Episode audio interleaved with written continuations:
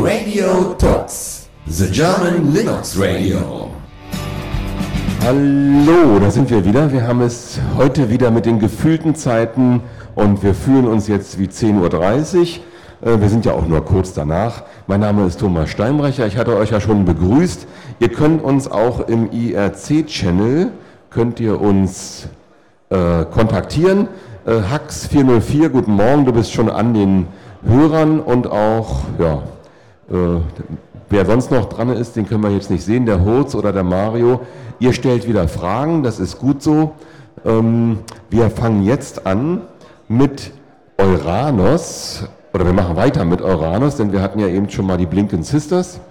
Ähm, Euranos, das ist ein Farbmanagementsystem und darüber wollen wir jetzt sprechen mit dem Kai-Uwe Beermann. Hallo, Kai-Uwe. Hallo. So, ähm, was, was ist ein Farbmanagementsystem? Ich kenne nur diese Systeme, die man mit so einem Gerät am Bildschirm benutzt und dann dort einstellt, welche Farbe ist jetzt wirklich welche Farbe. Kann man sich sowas darunter vorstellen oder was ist Euranos? Also Farbmessgeräte gehören, äh, gehören natürlich äh, grundlegend mit dazu, um äh, Geräte ausmessen zu können. Ähm, die, das einfache Messen reicht natürlich nicht aus. Es müssen Treiber bereitgestellt werden die äh, Treiber äh, bekommen Daten von den Messgeräten. Diese Daten müssen dann weiter bearbeitet werden. Das sind also irgendwelche Farbwerte, die äh, abgespeichert werden, zum Beispiel in, in Textdatei. Und mit diesen Textdateien können Programme normalerweise nicht viel anfangen. Dafür gibt es Profilierungssoftware, die erstellt dann daraus die vielleicht bekannten ICC-Farbprofile. Und diese ICC-Farbprofile lassen sich dann wieder einbinden in Dateien, oder auch äh, Geräten zuordnen, zum Beispiel dem Bildschirm. Und äh, diese Informationen müssen dann vom Bildschirm abgefragt werden oder aus der Datei ausgelesen werden und äh, in den entsprechenden Programmen, die Farbmanagement unterstützen wollen, äh, verwendet werden für die Bildschirmkorrektur und so weiter.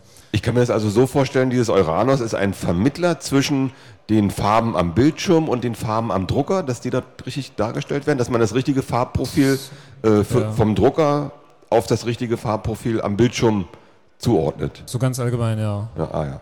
Also Uranus kümmert sich kaum darum, äh, wie Geräte angesprochen werden, wie die Farbprofile hergestellt werden, aber es kümmert sich dann sehr darum, äh, dass die richtigen Farbprofile ausgewählt werden, wenn ein Gerät äh, angesprochen werden soll, also der Monitor oder ein, ein, ein, ein Drucker, ein Scanner oder ein Fotoapparat und dass, dass das mit den richtigen Einstellungen passiert. Einstellungen gibt es da sehr viele. Das ist der Übertragungs, die Übertragungsfunktion, fotografisch, absolut farbmetrisch und noch einige andere.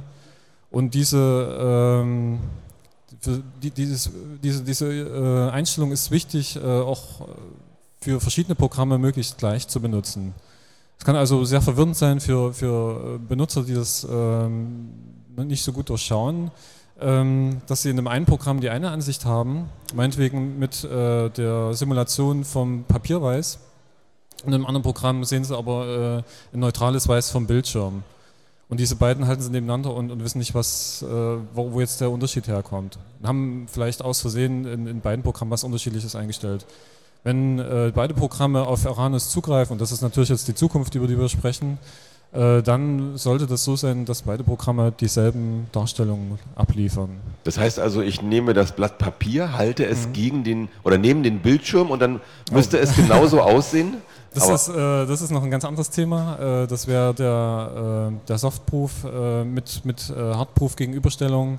Und da braucht man natürlich auch entsprechendes Normlicht, das es ermöglicht, ähm, also der, der Monitor hat ja mit durch diese Farbmessung mit dem Farbmessgerät und durch dieses ECC-Profil eine definierte, eine, eine definierte äh, Farbwiedergabe. Das, äh, das Blatt Papier, was daneben gehalten wird, neben dem Bildschirm, das hat äh, das Licht vom, vom Tag. Ja, wer hat das Licht vom Tag gemessen? Also vom, vom Himmel oder von der Lampe. Und äh, das geht eigentlich ziemlich schwer. Dafür gibt es aber dann äh, kleine Stände, die natürlich nicht ganz billig sind. Und äh, da kann man das reinlegen, das Blatt Papier, und das bekommt dann eine schicke äh, gelbliche Beleuchtung. Die nennt sich dann äh, im Idealfall D50 und ist es vielleicht sogar auch.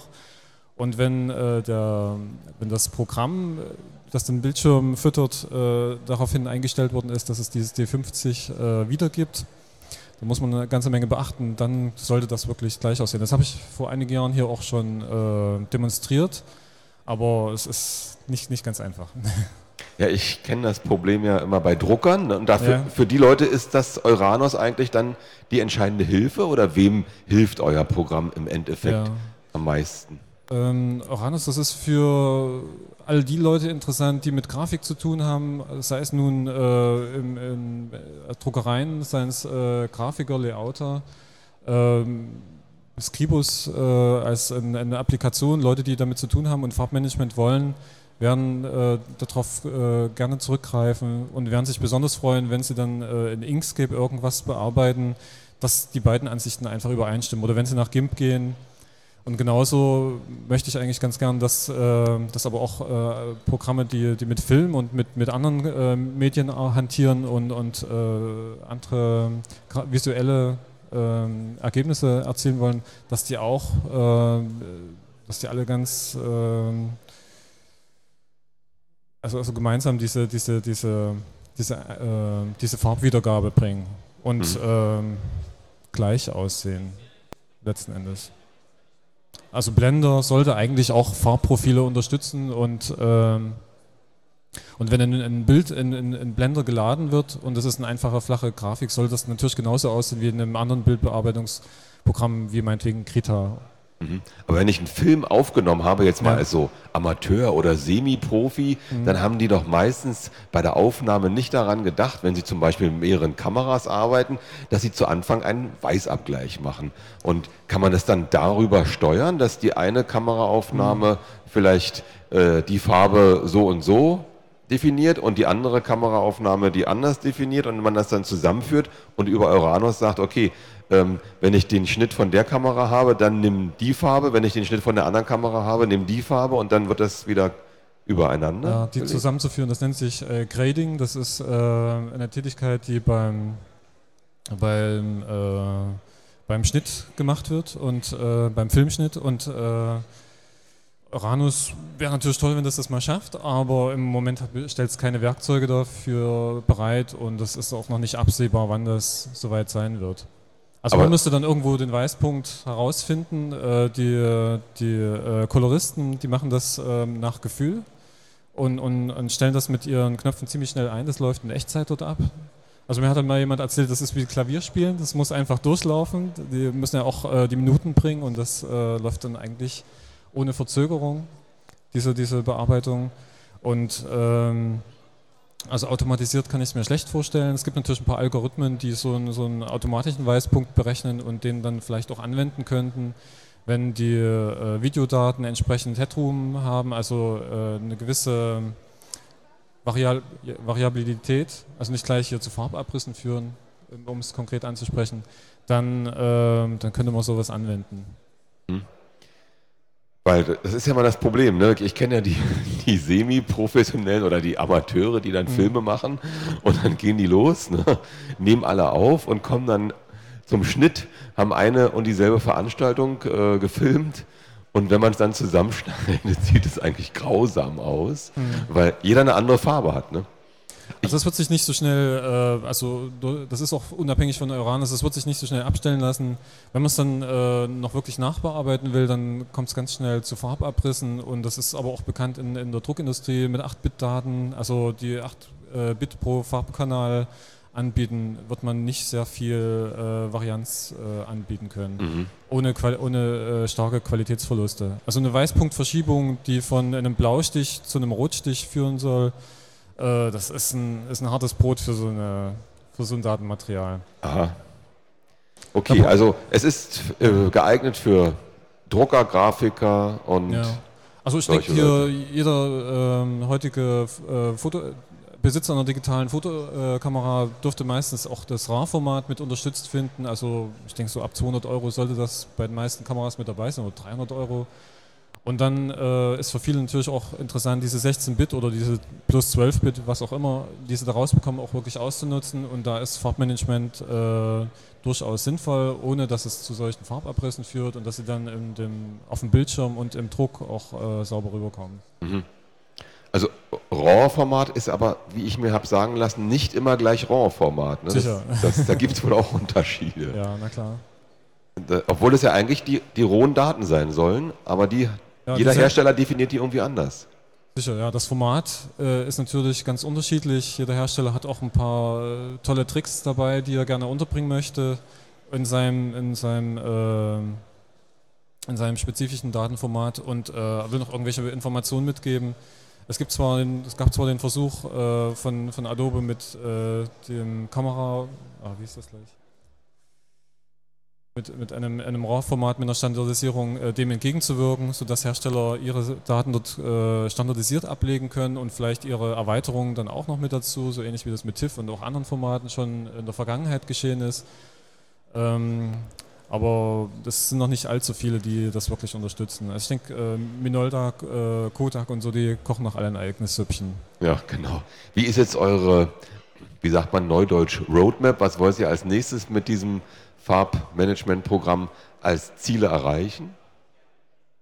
Also wir hatten äh, letztes Jahr letztes Jahr im Sommer äh, zwei Google-Projekte laufen. Eins davon hat sich damit beschäftigt, äh, eine Oberfläche für Uranus zu schreiben, die dann in KDE äh, diese, diese Profilzuweisungen zu Geräten äh, schaffen sollte. Ich habe daraufhin in Uranus auch einiges umgeschrieben, sodass jetzt äh, verschiedene Gerätegruppen angesprochen werden könnten. Da wäre es schön, wenn Leute Backends dafür schreiben, Plugins, die Scanner einbinden, Cups einbinden und vielleicht auch für Gfoto. Im Moment ist nur die, die Monitor, äh, das Monitor konfigurieren äh, da. Wir hatten auch ein schönes Projekt, äh, das sich äh, mit Farbmanagement unter Compits beschäftigt hat. Da wurde der ganze Desktop auf einmal äh, gefarbmanagt. Das macht sich natürlich dann sinnvoll, wenn man Hardware-Unterstützung hat. Äh, die war dort mit einprogrammiert. Eine sehr schöne Sache, dann auch die Videos und alles komplett gefarbmanagt zu sehen was ja sonst immer sehr rechenintensiv ist, also mit LCMS, der sonst üblichen äh, C-Bibliothek, die die Farbumwandlung äh, in, in, GIMP oder in, in Krita bewerkstelligt, geht das nicht so ohne weiteres. Dort wäre es schön, wenn, das, wenn daran weitergearbeitet wird und für Aranus eine Plugin-Schnittstelle definiert werden kann, die dann mit P-Buffern auch über OpenGL läuft und äh, wo, wo Shader-Programme quasi als Filter in Uranus eingeklinkt werden können. Dann wäre es vielleicht irgendwann mal möglich, auch ein Plugin zu schreiben, wo man für Videosequenzen den vor uns beschriebenen äh, Weißabgleich äh, über so einen Shader in Echtzeit äh, ausrechnen könnte. Also gibt es ganz, ganz viel zu tun. Eine ganze Menge. Wo ja. kann man sich melden, wenn man äh, Interesse hat, da sich mit Farbmanagement zu beschäftigen? Allgemein äh, ist die Open ICC-Liste äh, ein, ein, guter Ansprechort, wo sich viele ähm, Interessierte und vor allen Dingen auch viele Industrie- und, und äh, Organisationsvertreter aufhalten und äh, dort sehr spezifische Fragen zu stellen. Zu Uranus kann man sich natürlich äh, an mich wenden unter www.uranus.org. Uranus wird geschrieben mit OY, ja? Ja, genau. Was heißt das eigentlich, Uranus? Ist das nicht irgendwie ein griechisches Wort? Ähm, ja, das ist äh, das griechische Wort für Himmel. Und äh, es ist sozusagen die Idee von Uranus ist äh, ein überspannendes Dach, einen, einen, gemeinsamen Himmel für alle Farbmanagement-Programme zu, äh, zu finden, dass sie alle eine gemeinsame Sprache sprechen. Deswegen diese Namenswahl. Auf alle Fälle ist das äh, eine. Achso, jetzt wird hier eine Frage gestellt. Ähm, GPU-Unterstützung? Fragezeichen. GPU-Unterstützung, ja. Das war letztes Jahr äh, das Thema des Compits-Plugins. Äh, dort wurde eine Tabelle erstellt von, von einer Farbtransformation. Die, die Farbtransformation musste äh, mit LCMS, also mit der üblichen Farbmanagement-Bibliothek vorbereitet werden. Und dann wurde sie in eine Textur geladen und diese Textur lief in diesem äh, oder läuft in diesem Compits-Plugin dann auf der GPU ab. Das wurde entwickelt unter, ich glaube, einer Intel-Karte Und äh, ich habe es äh, bei mir unter Nvidia äh, natürlich auch gesehen. Ich denke aber auch, dass äh, andere ähm, leistungsfähige Karten damit äh, durchaus umgehen sollten. Mit diesem Plugin jetzt, oder was? Mit diesem Plugin und natürlich auch mit dieser auf Hardware laufenden Farbtransformation. Ja, das ist das- einer der wenigen Fälle, wo das läuft. Das wäre schön, wenn wir das äh, schaffen, eine, eine allgemeine Plugin-Schnittstelle zu schaffen, wo man dann äh, auch für andere Fälle als nur für Tra Farbtransformation sowas äh, hinzubekommen. Mhm. Okay, wo kann man, ach so, wo kann man Radio Tuxis live hören? Ja, da kommt schon die Antwort. Ähm, die unterhalten sich auch selbst da miteinander draußen. Wir danken dir, Kai-Uwe, dass du hier warst, wünschen dir noch viel Erfolg und ein paar neue Mitstreiter, die eventuell helfen, die großen Anstrengungen da zu erfüllen, die bei euch da anstehen. Äh, Und wünschen dir heute noch am zweiten Tag hier ein paar interessante Gespräche. Danke, dass du wahr warst. Ich bedanke mich auch. Tschüss. Tschüss. Radio Talks, the German Linux Radio.